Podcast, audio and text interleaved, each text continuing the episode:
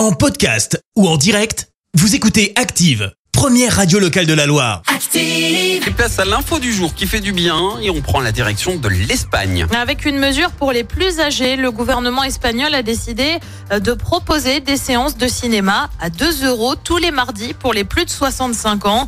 Le but, soutenir les Espagnols et soutenir leur pouvoir d'achat. Une mesure qui s'inscrit en fait dans un plan de soutien à la culture qui se chiffre à 10 millions d'euros et doit bénéficier à un peu plus de 9 millions et demi de personnes. Un plan lancé après la crise du Covid qui a durement touché le secteur. L'année dernière déjà, le gouvernement espagnol avait proposé un chèque culture via 400 euros de bons euh, pour les Espagnols qui venaient de fêter leurs 18 ans. Merci, vous avez écouté Active Radio, la première radio locale de la Loire. Active.